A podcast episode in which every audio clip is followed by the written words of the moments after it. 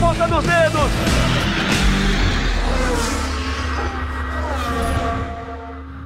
Hora de velocidade no GE.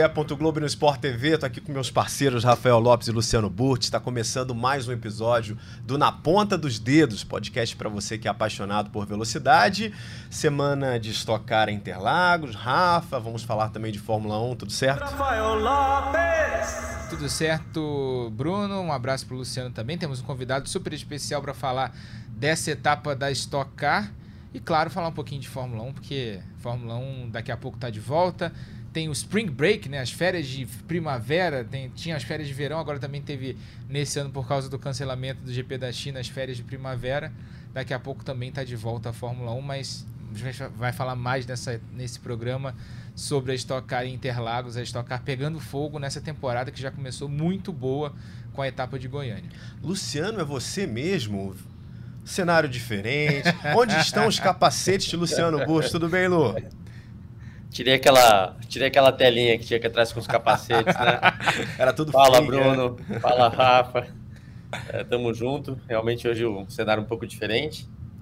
Mas estamos aí, que nem você falou, chamou já, né? Semana final, semana de estocar Interlagos. Para mim, independentemente do momento do campeonato, é sempre a corrida mais legal do ano, né? Seja uma vez por ano, duas vezes por ano, três vezes por ano que a gente já teve no passado são sempre corridas muito boas em Interlagos, então estou animado para essa prova.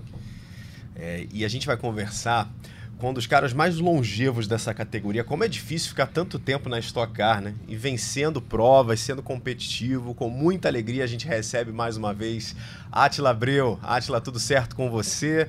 Tava aqui pensando, terceiro ano que você vai com Polenta agora na Pole Motorsport, mas com o carro com um visual totalmente diferente, né, Atila? Tudo certo? Fala, Bruno, Rafa, Burt, prazer estar aqui com vocês novamente. Pois é, já, já uma longa jornada na Cara. O Burt nos abandonou aí, desistiu no, no, meio do caminho, mas eu acho que a pior parte dessa, dessa fase longeva aí é que todo final de ano o piloto está desempregado, né? Tem que correr atrás de patrocínio. Né?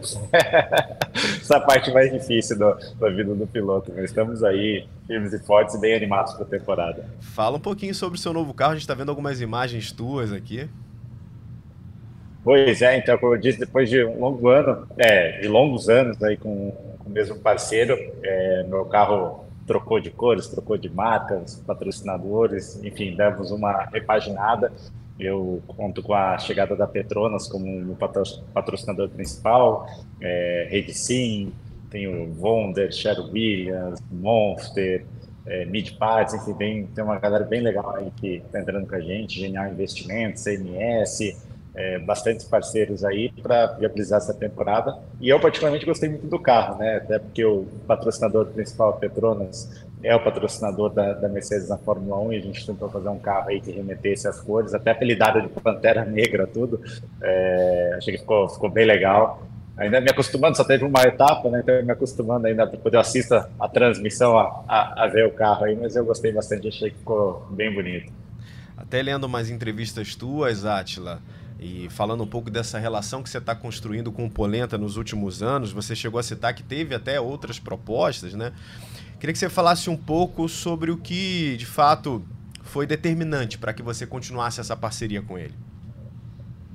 Na verdade, eu gosto muito do Polenta, eu acho um cara é, muito correto, um cara muito batalhador, a história dele é muito legal, né? É, ele começou como um ajudante de mecânico na equipe do Meinha, do, do Rosnei Campos, ficou lá por 20 anos, passou por todas as funções, até que ele era engenheiro de um carro, tocava oficina.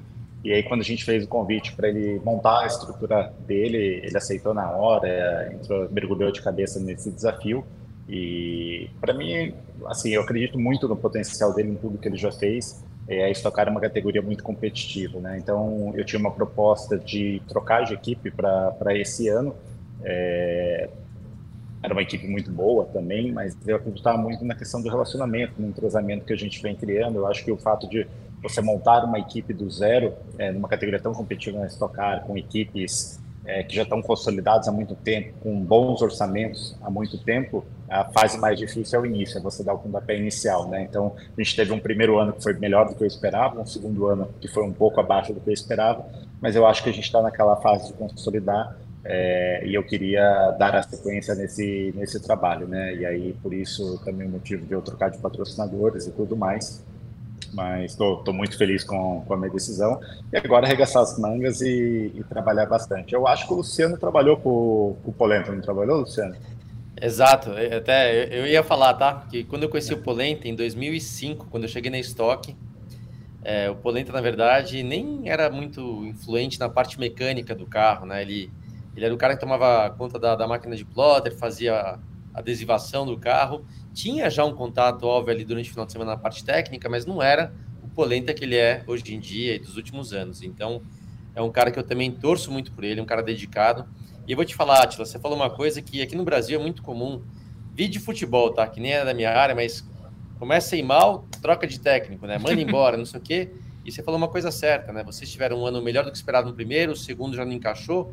Mas, cara, dá um tempo, dá, dá, dá permita que o negócio se construa para que, eventualmente, depois de um tempo, um tempo necessário, não tiver onde você quer, a mudança é necessária, mas as pessoas são muito imediatistas, né? E muitas vezes não investem no projeto, que a gente sabe, que nem você falou, numa categoria como estoque não é do dia para noite, mas é legal de ver você cupulenta. Você mostrou o carro agora há pouco. É, para mim, se não for o mais bonito, é um dos mais bonitos hoje da estoque em termos de layout, mas a gente sabe também que beleza não ganha nada. Importa que o carro seja rápido. Então, vamos ver como é que vai ser seu ano. Bonito é o carro que ganha corrida, né? É isso aí. Esse é o carro bonito. Isso aí. Acho que a grande, acho que a grande, até aproveitando, falando sobre essa primeira corrida, essa primeira etapa lá em Goiânia, né? O Atila acabou não conseguindo bons resultados por lá, mas foi só a primeira corrida do ano. Tem, lembrando que tem quatro descartes, né? Dos piores resultados ao longo da temporada, então ainda tem muita água para rolar até a última etapa do ano, também em Interlagos. Queria saber do Atila como é que foi o primeiro contato com os pneus Hankook, né? E também com essa nova asa traseira que confere mais downforce e que foi adotada por causa justamente desses novos pneus, né? Que é, acabaram é, no primeiro contato, nos testes que foram feitos com eles, acabou que os carros saíram um pouquinho mais de traseira e então a, a Stock resolveu por aumentar a área dessa asa traseira. Como é que foi o primeiro contato num fim de semana de corrida com os pneus Hankook e com essa nova asa traseira, Atila?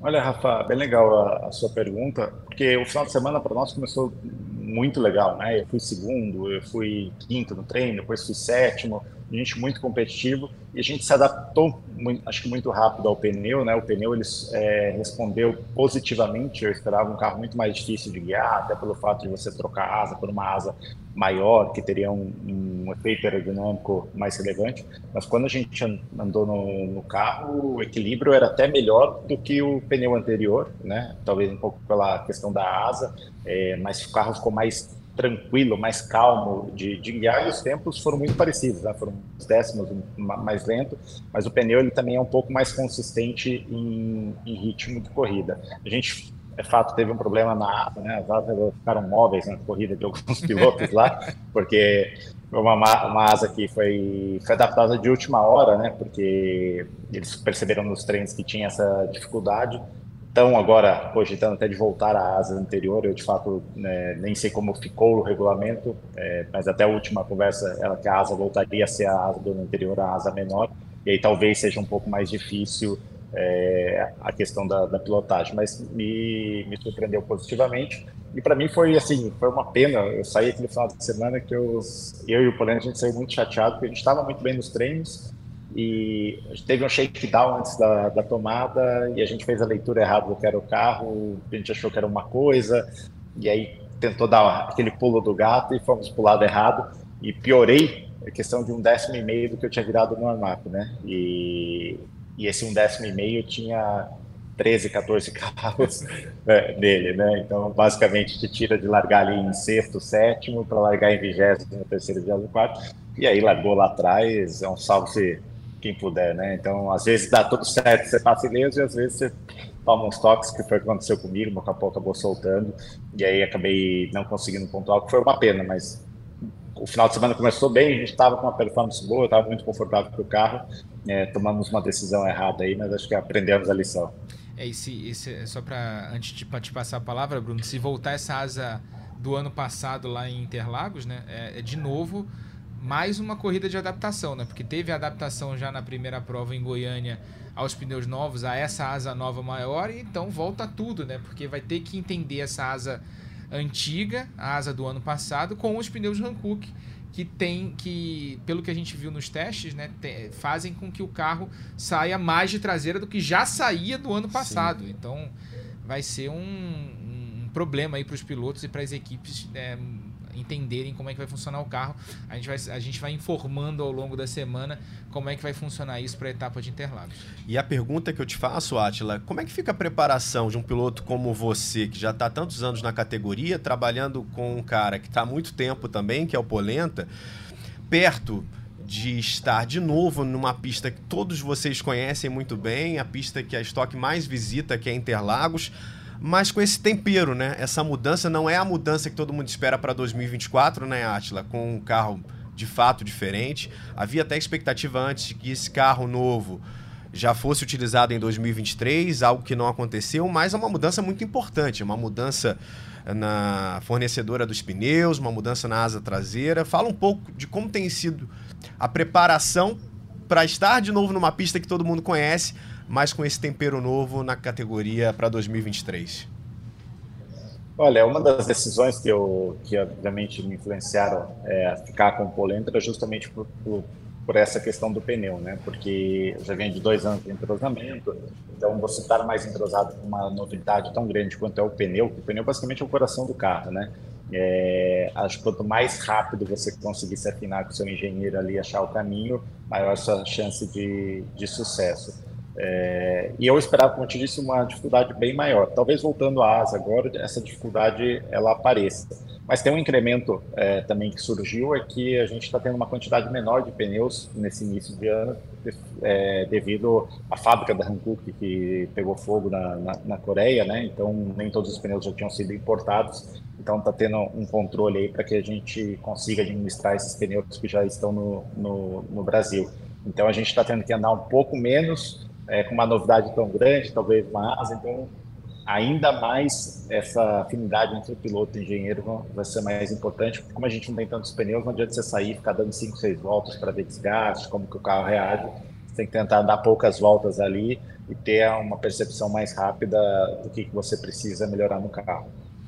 Quando a gente fala de uma pista, Luciano, que todo mundo conhece, deve ser de fato um desafio a mais, né? Trazer algum tipo de diferencial para correr em Interlagos. Uma coisa é você visitar uma pista que você não vai há muito tempo, ou que você está indo pela primeira vez.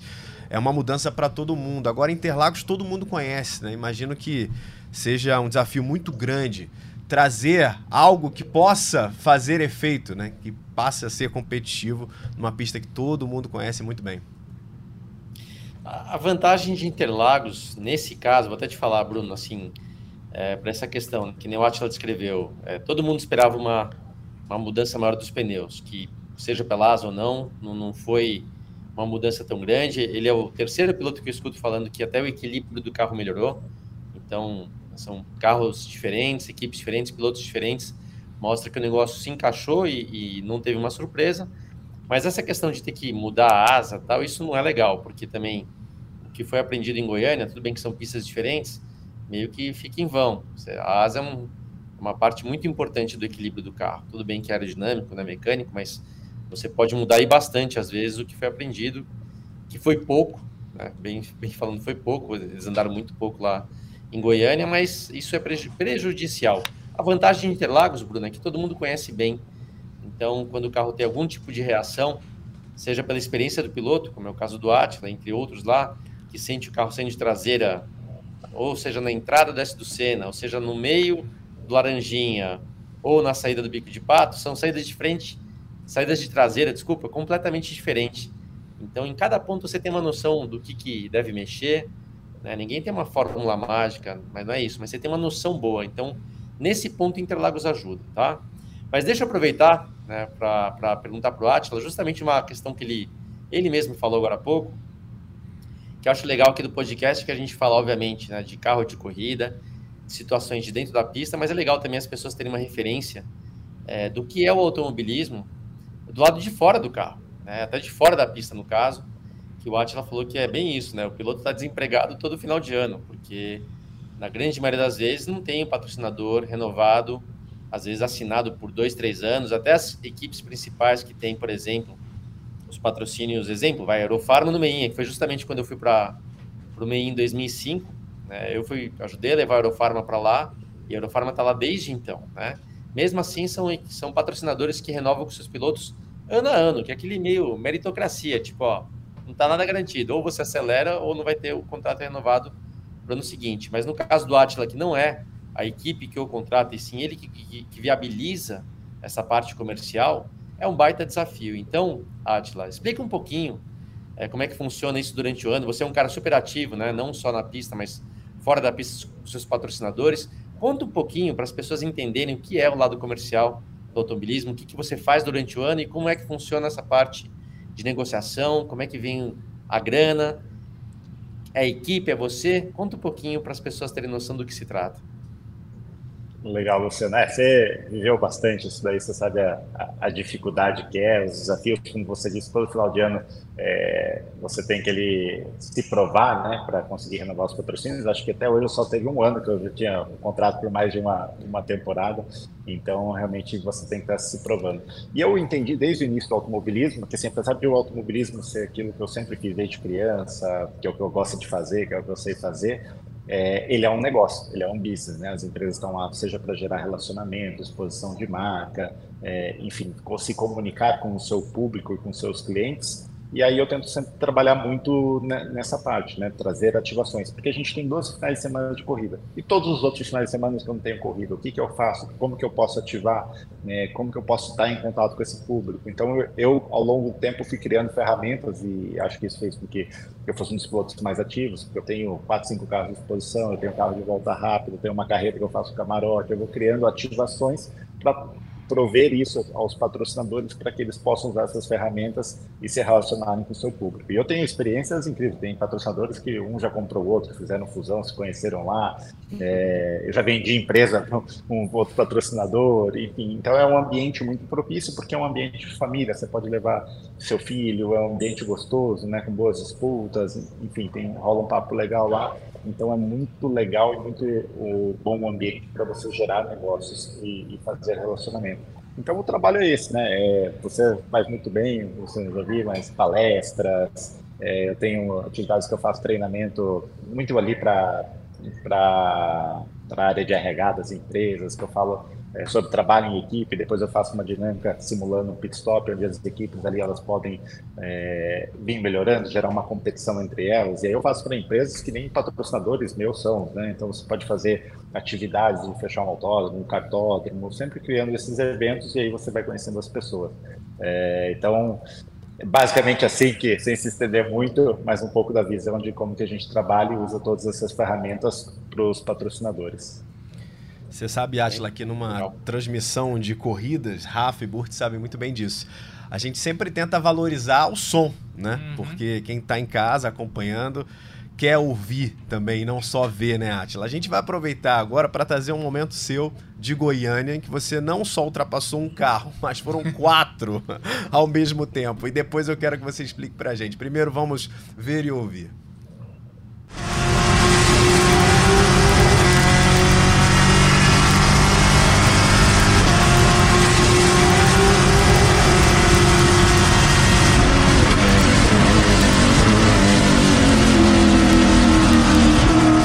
Ver se eu tô bem de vista, Atila. Era o Felipe Fraga, Bruno Batista, Denis Navarro e o Matias Rossi. Acertei os quatro? Eu, isso, é. O primeiro era o Matias Rossi. Não, o primeiro era o Bruno Batista, daí Matias Rossi, Navarro e Fraga, isso aí. Então tô bem de olho, porque eu tava tá aqui. A gente tava, a gente tava aqui no. Enquanto tava passando as imagens, a gente tava aqui. Quem, os, quem são os quatro? É. Tentando adivinhar Rafa, os números. Fala, Lu. Você vê, você vê como é legal que a gente vê, a gente vê a imagem completamente diferente. Eu não reparei em nada quem eram os pilotos. Eu tava só reparando o que, que o Atila fez, na verdade. Pelo que eu vi, Atila, se me corrija se eu estiver enganado, eles fizeram o tal do push curto, né? Eles acionaram o push mais cedo e você acionou, acionou o push mais próximo da, da curva de entrada da reta, ou seja, seu push durou mais tempo que o deles, né? Teve aquele enrosco na entrada da reta e você se beneficiou. foi isso, mas só para você ver, tá, Rafa? Como é bom a gente estar tá vendo a corrida juntos, que cada um vê uma coisa, porque não dá para ver tudo ao mesmo tempo. Eu vou, a, é gente tem, a gente tem imagem sem áudio aqui, vou rodar e o Atila explica, vai lá. É, na verdade, o Luciano observou bem, né? Porque a gente estava tudo na mesma estratégia e eu sabia que era minha vez de dar o push curto também para poder aproveitar e encavalar. É, só que eu falei, pô, eu vou fazer a mesma estratégia de todo mundo, eu vou ficar preso aqui, então eu vou tentar fazer alguma coisa diferente. E aí eu já dei o push longo. Consequentemente, eu ficaria sem push na, na outra volta, né? Mas eu falei, ah, eu vou tentar passar esses caras, na outra volta eu, eu vejo o que, que eu faço, né? Vamos resolver um problema de, de cada vez. E, então eu sabia que do meio para o final da, da, reta eu ainda teria o push acionado e eles perderiam um pouco de velocidade, que seria a minha oportunidade. Quando você dá o push, a única coisa que o piloto não quer é desperdiçar esse push e não ultrapassar ninguém, né? Ou não conseguir efetuar a manobra. E ali quando eu vi os three white, assim, é, tipo, não tem um lugar para passar, né? Agora ficou impossível, porque três na numa reta é, é complicado. E eu falei, por onde que eu vou passar esses caras para não, não desperdiçar o meu push? E ali era bem uma, uma área que é a saída do box, né? E você tem a emenda de uma pista com a outra. Então, quando eu vi dos três, eu falei, eu vou tentar passar pela direita e ver se o Fraga me fecha. Quando ele fechar, abre um espaço. Foi exatamente o que aconteceu, né? E aí deu para passar os quatro, mas passou meio lambendo. Meu capô até dá uma levantada no, meio ali da, reta. É, me lembrou muito andar ali na Marginal Pinheiro, sabe? Você vai passando ali toda mundo, eu falei, e agora onde que dá para se encaixar aqui? Mas realmente um fall wide aí na, na Stock Car eu não, não, tinha visto e eu dei aquela fechada de olho. Eu falei, agora se não passar, vai embolar todo mundo aqui, vai virar um salseiro esse. É, é o famoso, isso que é push bem aproveitado, né? Quatro carros de uma vez é, é, é aproveitar o push ao máximo, né? É impressionante. É. Foi, foi uma belíssima manobra. Ah, bom demais. Bom, quem acompanha a carreira do Atila sabe da relação que ele tem com. É, a gente um piloto foi, a gente foi nos arquivos que fez história na Fórmula 1. Né? Isso, arquivo confidencial. É, é, mais ou menos isso. Quase isso, quase isso. isso. E depois eu quero te perguntar se ele deu uma ligada para você para perguntar o que, que, você achava, né? O que ele deveria fazer no fim do ano passado, é, né? pois é. Mas isso. vamos ver. Por quê? De quem que a gente está falando, né? Quem que o Atila tem uma relação longeva ele que se aposentou no ano passado da Fórmula 1. Dá uma olhada. Atila abriu 1,90m. O tamanho grande encurtou a carreira dele nos monopostos, carros de um lugar tipos da Fórmula 1 apertadinhos. Mas ele teve tempo no início da carreira de ser rival do alemão Sebastian Vettel, vice-líder do Mundial de Fórmula 1. Foi no automobilismo europeu.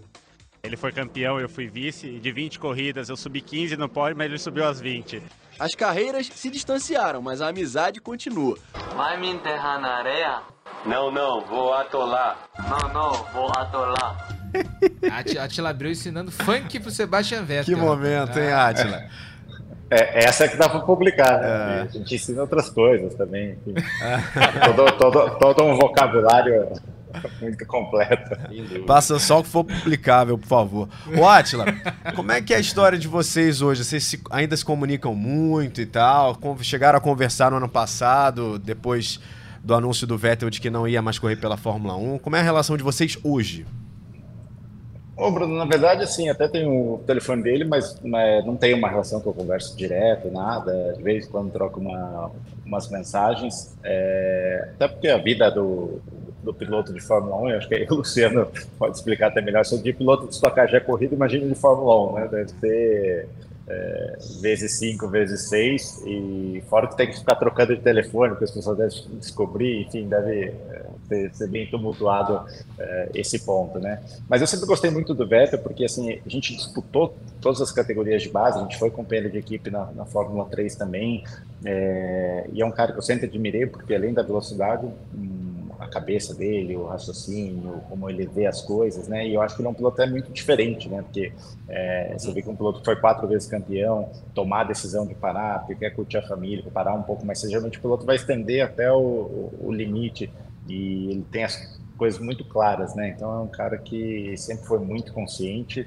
é, e um excelente piloto, um excelente profissional, né? Então é um cara que eu respeito muito e que tirou agora tempo para curtir a família, porque viaja muito, ficou muito tempo fora de casa, né? E eu acho que acaba não conseguindo aproveitar as outras coisas. E é até legal porque ele fica postando agora nas redes sociais, depois que ele parou de ser piloto, que ele criou as redes sociais e fica postando vários momentos da carreira dele, vivendo, né? Dizendo que tem uma uma corrida para ganhar, né? O slogan que ele usa. Então acho que muito legal o, o posicionamento do, do Vettel.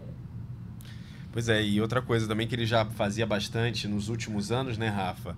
Era aproveitar o nome que ele tem, né, a exposição que ele tinha, para deixar os posicionamentos né, dele, fazer as campanhas, se envolver com coisas que ele considerava importantes. Foi um cara muito ativo nisso também. É, uma coisa legal que eu tenho visto ele fazer é ele, ele, ele nunca expôs muito a família dele. Tanto é que a gente. Ele tem dois filhos, se eu não me engano. Dois. Acho que são dois filhos. E a gente raramente via fotos dos filhos dele eh, na imprensa. Só quando tinha algum paparazzi ali, paparazzo, né, atrás deles, né, aqueles fotógrafos que tiram fotos das intimidades da, da, das celebridades, né? Mas é, mesmo assim era muito difícil, né, de, de ver alguma foto da família dele. E agora ele tem, nessa última semana eu vi várias fotos dele postando apaixonadíssimo pela esposa, assim. É, é muito legal o que o Vettel tá fazendo na aposentadoria, né? Tá se revelando uma outra pessoa, assim, o Sebastian Vettel. E até te pergunto, Luciano, você que viveu tantos anos esse ambiente da Fórmula 1 também, você se recorda de quando você ouviu pela primeira vez o nome do Vettel, assim, é, se lembra da primeira recordação de, de alguém que tenha citado ou de alguma corrida que você tenha visto dele ainda nas categorias de base? Bruno, eu vou te falar que Aí, Rafa, me ajuda. 2007, né? 2007. Ele fez aquela 2007, aquela corrida em Indianápolis pela BMW. Não, 2006, desculpa, foi no, 2006. no acidente do, do. Peraí, vamos lá. 2000, do, 2007, 2007. 2007, 2007. Do, Kubica. Isso, 2007, no acidente do Kubica. Isso, isso. Isso, vamos lá. Os dois resgatando aqui. O Kubica teve aquele acidente no Canadá e na, na corrida seguinte, em Indianápolis, o, o Vettel estreou pela BMW. Ele era pelo de teste Naquela época já se andava pouco, mas ainda se treinava no carro de vez em quando. E eu não sabia muito dele, não, Bruno. não sabia quase nada. O mundo da Fórmula 1 é um pouco ruim nesse sentido, tá? A grande verdade é quando você está com o pé lá dentro da Fórmula 1, e eu já estava há um tempo, você não olha muito para fora. E quando eu vi ele estrear, antes da estreia, já falaram que ele era um piloto muito bom, um cara talvez diferenciado. E são coisas das. são circunstâncias, né? Sempre digo o seguinte: o sucesso é circunstancial, tá? É, tem mérito, sem dúvida nenhuma, tem a questão do, do, da sua dedicação, do seu talento, mas se você estreia, como ele estreou lá num carro mais ou menos, passa despercebido. E o carro era um carro bom, ele andou muito bem, ele andou realmente muito bem, mas precisa ter um carro para fazer isso, né? Você vê que, é, guardadas as devidas proporções, o Piastre, né, que deu todo aquele rolo de Alpine, McLaren, o cara fez a mudança e está num carro ruim. Você vai se se vai se corrigir durante o ano vai melhorar, não sei, mas por enquanto é um cara que está tendo uma entrada, um cara brilhante que pode estar tá tendo uma entrada totalmente ofuscada por não estar tá no carro certo. Então o Vettel teve isso. Eu sabia já que ele era um piloto bom e ele surpreendeu a todos que a primeira corrida é determinante, ele fez acontecer. Mas depois conhecendo um pouco mais do cara, e eu até vou também explicar um pouquinho do que o Atila mesmo falou, é uma coisa que deu para ver que o, que o Vettel é um cara diferente, ele realmente é diferente, é um nível bem acima da média ali de um cara super inteligente. Né? Tem caras que são inteligentes, como o Alonso, que é um cara extremamente técnico, é, faca nos dentes, focado na corrida, que enxerga a corrida meio que do lado de fora. Você vê um outro cara que é muito bom, um cara que dá para ver que é um cara muito inteligente, é o Sainz. Tem que, mas tem caras que são mais da parte técnica. O Vettel é um cara diferenciado em relação à parte do ser humano mesmo, né? Os valores, a maneira que ele se expressa. Ah, é um cara diferente. Então, ele conseguiu, com o tempo, se destacar não só pelo Vettel dentro do carro, mas também pelo Vettel fora da pista, né? E aí também completando o que o Atila havia mencionado, se eles têm contato, o que, o que acontece muito, Bruno e Rafa, é, esse mundo da Fórmula 1 é muito é muito difícil, na verdade, né? E quando um cara tem sucesso, ele começa a ser procurado por pessoas que já o conheciam, mas ele é procurado de uma maneira diferente. As pessoas têm interesse, né? Por vários motivos aí o interesse, sem querer julgar, mas isso acontece. E esse cara acaba se blindando, o piloto, no caso bem sucedido, acaba se blindando um pouco. Então, até quando a Atila fala que né, não tem tanto contato hoje, eu acho até saudável, porque como não moram né, no mesmo país, tão distantes, de repente, você manda uma mensagem para o cara da forma mais simples possível, quando o cara recebe, ele não sabe em que turma que você tá. Se é a turma lá do Atila, ex-companheiro de equipe, que, meu, papo é só corrida aqui, ou se é de um cara que já quer se aproximar, tá junto, pedir um, alguma coisa. Então é um mundo muito estranho. Essa hora é difícil. Faz bem o Atila só de né, manter talvez mais o que eles tinham no passado e o, hoje em dia só se houver a oportunidade, porque as coisas se misturam e se confundem muito. O legal de ver é o seguinte: legal de ver que mesmo o Atila grandão naquela época, né, andou, andou de forma competitiva, teu peso já atrapalhava. Aposto que o teu Fórmula 3 ali, por mais que tentasse minimizar o peso, você não, você não andava abaixo do peso, andava acima do peso. O Vettel é um cara pequeno, tamanho normal, vou chamar assim, que é o. Pra não falar igual, eu sou baixinho, mas eu chamo de normal. Então você tinha ali uma desvantagem técnica e andava junto. O que você tem que guardar, cara, no final das contas é isso. De quando vocês competiram, de ter sido competição de mano a mano. E, e até aproveitando aqui o gancho, o, o Atila, hein, Bruno? O Atila não voa só nas pistas, ele Não. também voa, voa alto, É. né? A matéria é do nosso argentino favorito, Rafael Sibila. 76 pontos conquistados, líder de uma das temporadas mais disputadas da Stock Car. Atila Abreu está voando nas pistas. Eu gosto do termo voar, mas na pista eu gosto mais do termo andar rápido, acelerar, que cai melhor, né? Bom, Atila, a reportagem é sobre Stock Car. O que que a gente está fazendo no aeroporto de Cascavel? Bem, pelo que eu conheço, voar é pelo ar. Então, vamos voar, vamos voar com essa máquina aqui. Com isso aqui? Esse mesmo, encara? É tão bom piloto no ar quanto na pista? Você que vai me dizer. vamos, vamos nessa então. Então vamos. Hora então de conferir os últimos detalhes. Obrigado, obrigado. Vamos aí. Partiu voar. Decolamos de Cascavel rumo à Foz do Iguaçu. Mas é claro que sem antes passar por cima do autódromo, onde amanhã a Atila defende a liderança do campeonato. Volta pra ver a pista, a gente numa, numa olhada só, numa foto só, a gente consegue ver toda a pista. É, e é uma imagem muito bonita. Atila pilota avião há pouco mais de um ano. Foi o próprio piloto quem trouxe a sua aeronave do norte dos Estados Unidos ao Brasil, numa viagem que durou oito dias e passou por 15 aeroportos espalhados por toda a América.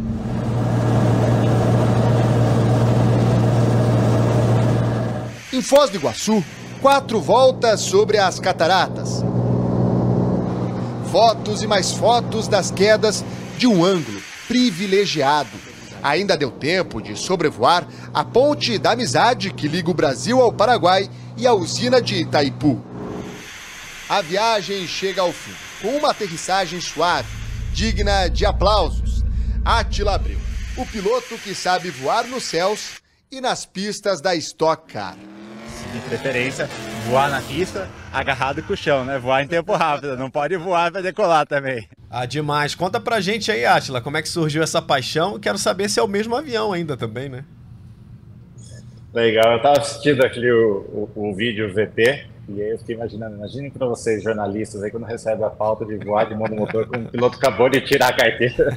que legal que são essas pautas, né? Na verdade, a aviação ela entrou um pouco porque eu sou um cara curioso nesse ponto, né? Eu gosto de saber como que as máquinas funcionam, entender um pouco mais e muito do que tem no automobilismo, da questão de aerodinâmica vem da aviação, né? Desde os componentes eletrônicos, conceito de, de teoria, né? O, o, carro você tem que gerar downforce, o avião você tem que gerar sustentação. Então nada mais é que uma asa é, a asa de um carro é uma asa do avião virado de ponta cabeça. Então, um pouco para conhecer, e aí eu, eu comecei a estudar por causa disso, e aí virou uma paixão, né? Eu comecei a gost, é, gostar de voar, de fazer os primeiros voos, ter essa liberdade e tudo mais, e até hoje eu permaneço, né? Então, eu vou para as corridas com, com o Cirrus, né? O mesmo avião, é um monomotor ali, é um avião bem seguro, cheio de equipamentos ali, bem completo, e aí eu vou, vou me divertindo, conhecendo um, pouquinho mais das máquinas, e aproveitando para tirar foto desses lugares bonitos. Eu fiquei curioso com essa viagem de volta aí, né? Que você, que, que você fala na, na reportagem que passou por vários aeroportos aí da América. Como é que foi essa viagem de volta? Você falou que pegou o avião quase na divisa do Canadá e veio para o Brasil, né? Como é que foi essa viagem? Deu para fazer, deu para conhecer alguma coisa nessas, nessas escalas aí? Deu e foi, foi muito legal, porque eu fui, o dia que eu fui sair uh, dentro do, no grama teve nevasca, né? Então eu tive que atrasar um dia. Aí eu vim um pouquinho mais rápido, mas teve partes do voo ali que eu tive vontade de ir no banheiro e aí eu falei, para no primeiro que, que acontecer, e era um baita do aeroporto no meio do nada, né? Cheio de procedimento e tal. É, depois eu fui parando na fábrica, da, no, no, Museu da Corvette para conhecer, aí eu fui parando ali na, na Flórida, né? É, depois nas Ilhas do Caribe, que eu queria conhecer várias, tem aquele San Martin que todo mundo tira foto é, na beira da praia aqueles baita jato e o meu lá pequenininho, que nem vento faz direito dos caras lá, mas pousei lá também, né? Então foi, foi bem legal que eu passei por todas essas fases. E aí um momento marcante foi porque eu levei o Thierry, que até aparece no vídeo, que era um piloto experiente, que já fazia o translado e tudo mais, né? Para ir junto comigo. E aí quando a gente parou em Grenada, que é a última ilha antes de entrar no Brasil, ele falou, agora vamos ali no supermercado, compramos assim mais um monte de água, um monte de, de salgadinho, de, de batata, assim, né, dessas coisas. Eu falei, mas cara, a gente vai, só vai fazer o próximo voo. Ele falou, não, que agora a gente vai entrar é, na, na Amazônia, né? E aí esse avião ele tem uma curiosidade que ele tem um paraquedas. O avião tem um paraquedas, né? É o único avião que tem.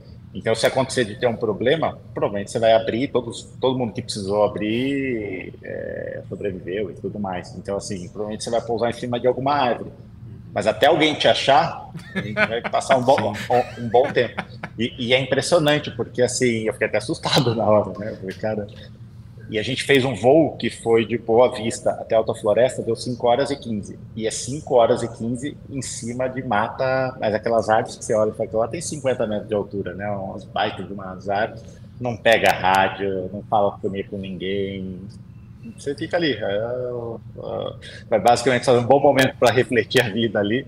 E, mas é, é, legal essa questão de você ter que se preparar, né? Porque até uma situação adversa de fazer planejamento e tudo mais, acho que muito da aviação tem isso. Então foi uma viagem bem legal, é, de bastante conhecimento. Teve um caso agora em Belo Horizonte, não foi? De um mesmo avião que o seu, que precisou teve. usar o paraquedas, né? Foi? Teve, teve. Na verdade, você acha que já teve 30 aviões aí desde a história que abriram.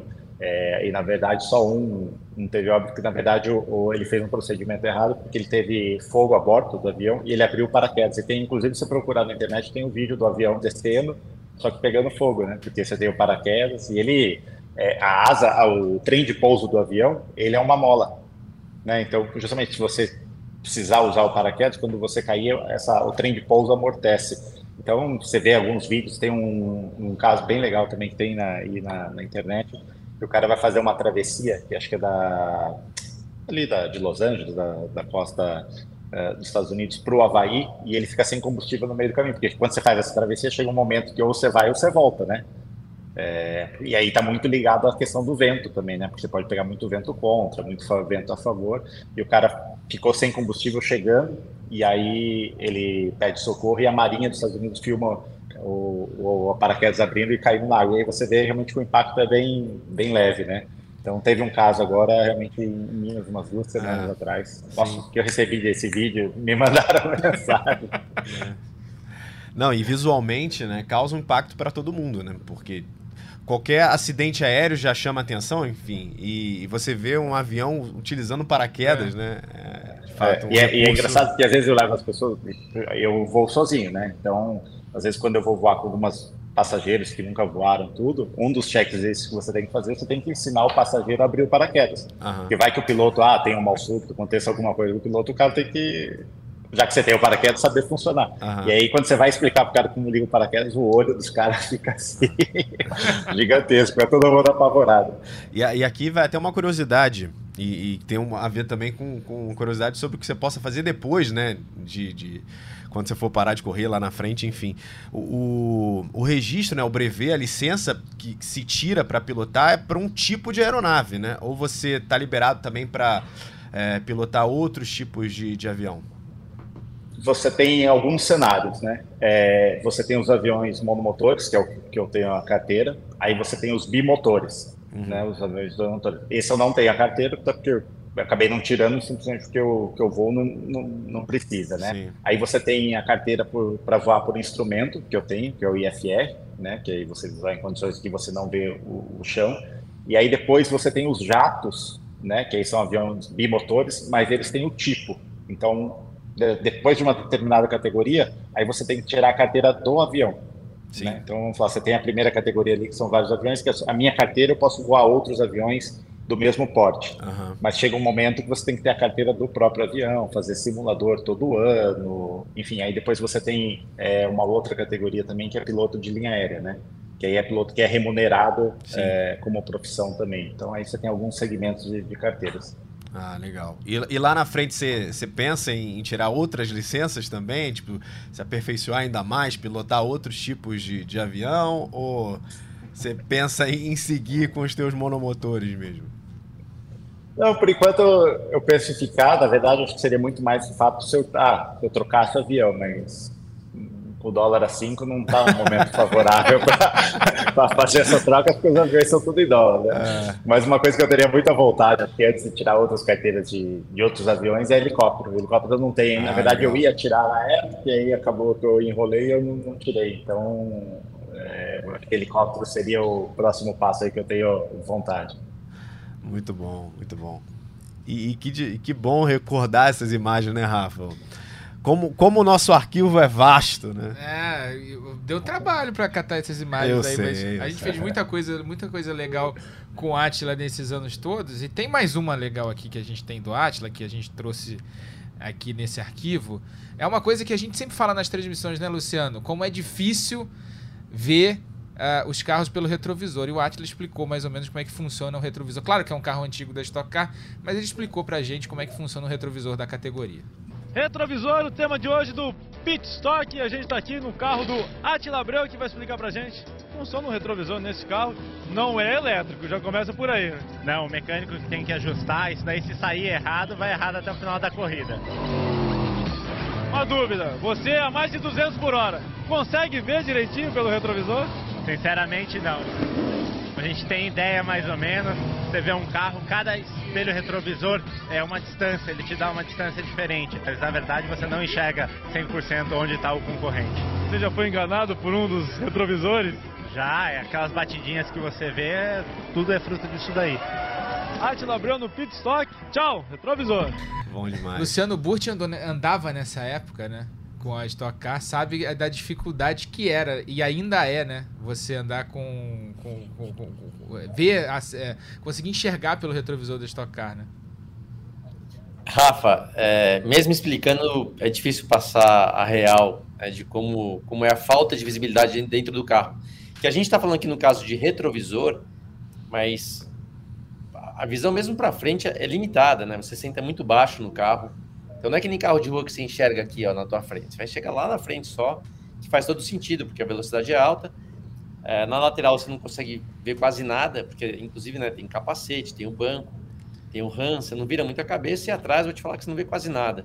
Pior que isso só quando chove, que aí realmente não vê nada e ainda deixam fazer corrida de carro com chuva, que é necessário, beleza, né? Você não tem controle do tempo, mas se colocar qualquer um normal, que não seja piloto, dentro de um carro, fala, não, é impossível alguém correr sob chuva, mas, mas é assim que funciona. É, estocar é, é um bicho complicado nesse sentido, e muitas vezes, muitos incidentes, acidentes que aconteceram na estoque foi por falta de visibilidade, mas é igual para todo mundo. E só para não perder o gancho do avião, eu não sabia que o Atila é, tinha brevê, que voava, muito legal. A única coisa que eu tenho de diferente aqui na minha CNH é eu sou carteira E. Dirijo caminhão, mas é tudo aqui no chão, tá? Caminhão, carreta, o que você dá na minha mão, eu toco. E inflamáveis, né, Luciano? A única. Categoria Oi? E, até inflamáveis, né? Pode, né? Olha, Bruno, não tentei isso ainda, não recomendo dar na minha mão, não, mas, mas se for, eu, Você tá no topo ali da, da, da carteira. É, a única coisa que eu lembrei enquanto eu via o Atila voando, a única experiência que eu tive, que óbvio foi uma experiência especial, eu fui fazer uma matéria também, se não me engano foi pro EE, eu e o Popó, Popó Bueno, é, com a Esquadrilha da Fumaça. E, cara, você, né, é looping, de ponta cabeça, os aviões se encostaram, asa com asa, uma hora assim, que eu percebi que lá não é uma coisa mais anormal do mundo. Você imagina eu lá dentro, né? E de repente o cara falou, segura aí o manche, né? Ele ia dois lugares, eu atrás. Eu, eu- eu falei, bom, mas e aí? Ele falou, não, não, pode puxar. Eu falei, como assim? Não, dá um looping aí. Cara, puxei. O negócio deu o looping e tal. E aí eu entendi que é muito diferente de um, de um carro, seja um carro de corrida, um carro de rua. Você faz o mínimo de movimento para fazer uma curva, tem um delay, não tem uma reação rápida. Então, demora um pouco. A tendência, quando você não tem experiência, é querer virar mais dentro do manche, só que aí não pode. Porque que você vai virar demais. Então, é muito suave, é muito legal que é um é uma pressãozinha ali no manche, você já faz o bicho mudar, é uma, uma experiência muito legal de, de conhecer.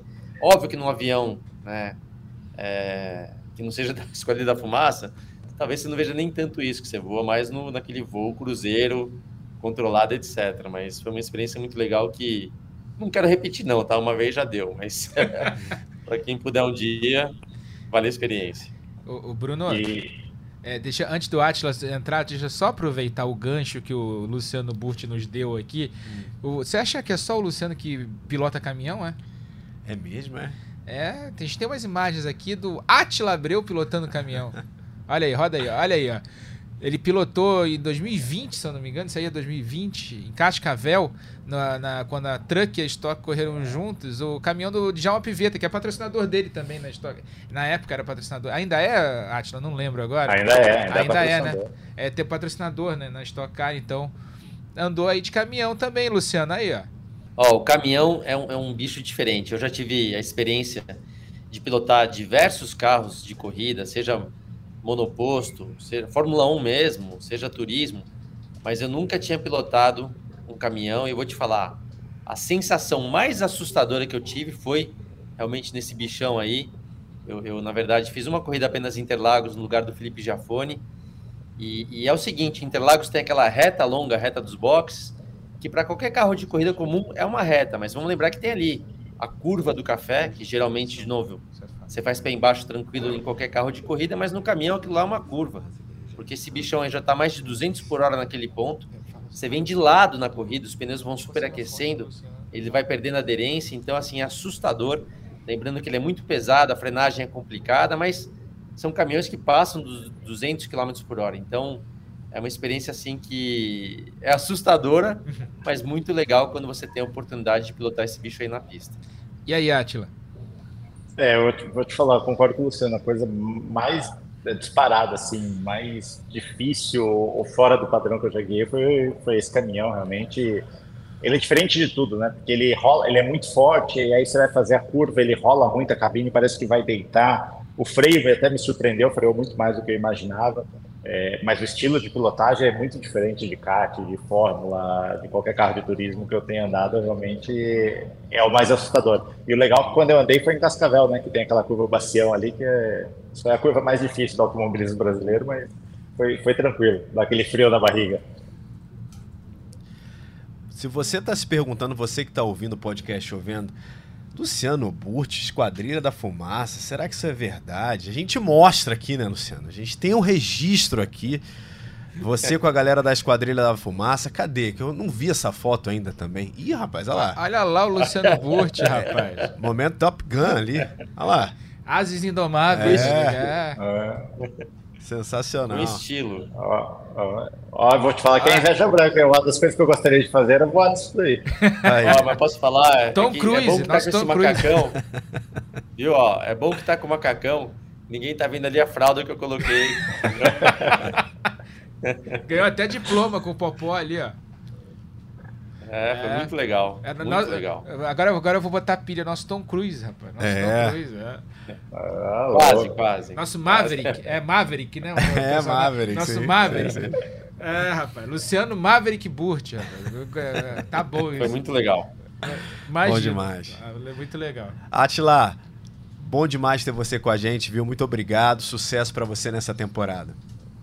Eu que agradeço, pessoal, Bruno, Rafa, Luciano. Sempre muito legal esse bate-papo com vocês aí. Obrigado por trazer esses momentos aí. Né? A gente vai, vai vivendo o ano passando e vai esquecendo às vezes do que a gente fez. Então é muito legal reviver esses momentos aí. Obrigado é, pelo de hoje. Foi, foi, foi bem legal reviver tudo isso daí. Muito bom. E o papo foi tão bom, Rafa, que a gente até se estendeu aqui. Vamos deixar para falar mais de Fórmula 1 semana que vem, né? É, semana que vem, antes do Grande Prêmio do Azerbaijão, a gente fala mais um pouquinho de de, de Fórmula 1. Lembrando que nesse fim de semana tem etapa da Stock Car em Interlagos, classificação no sábado, meio-dia 50 no Sport TV 2 e as duas corridas no domingo, meio-dia a primeira corrida, a largada da primeira corrida e logo em, na sequência a largada da segunda prova, né? Naquele esquema que você conhece já aqui nos canais Sport TV. Sport TV 2 nos dois dias, só lembrando para quem estiver aí ouvindo, para quem estiver vendo também na, pelo, pelo GE, pelo Sport TV, claro, você não perde um detalhe da etapa de Interlagos e, claro, as transmissões da Stock Series.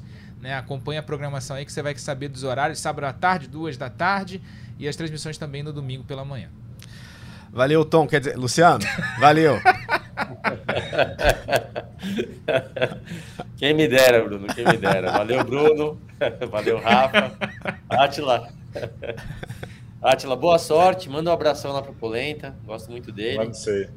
Então, manda Obrigado. ver que a temporada é longa, né? Vocês tiveram uma primeira etapa aí que não foi do jeito desejado, mas você sabe muito bem que a temporada é longa e tem muita coisa para acontecer. Então, boa sorte. Valeu, obrigado. Cara, se, se não tivesse que pagar direitos autorais, eu encerrava com aquele hino do Top Gun agora, o É, né? podcast. Mas tem que pagar, né? Então, melhor não, né? Daqui a pouquinho o Luciano vai se arrepender de ter lembrado dessa história. Agradecendo o Átila, Luciano, Rafa, você pela companhia, pela audiência. Lembrando que esse podcast tem a produção do Lucas Sayol, a edição do Bruno Mesquita e a gerência do André Amaral. Velocidade nos canais Globo, emoção na pista. Na ponta dos dedos.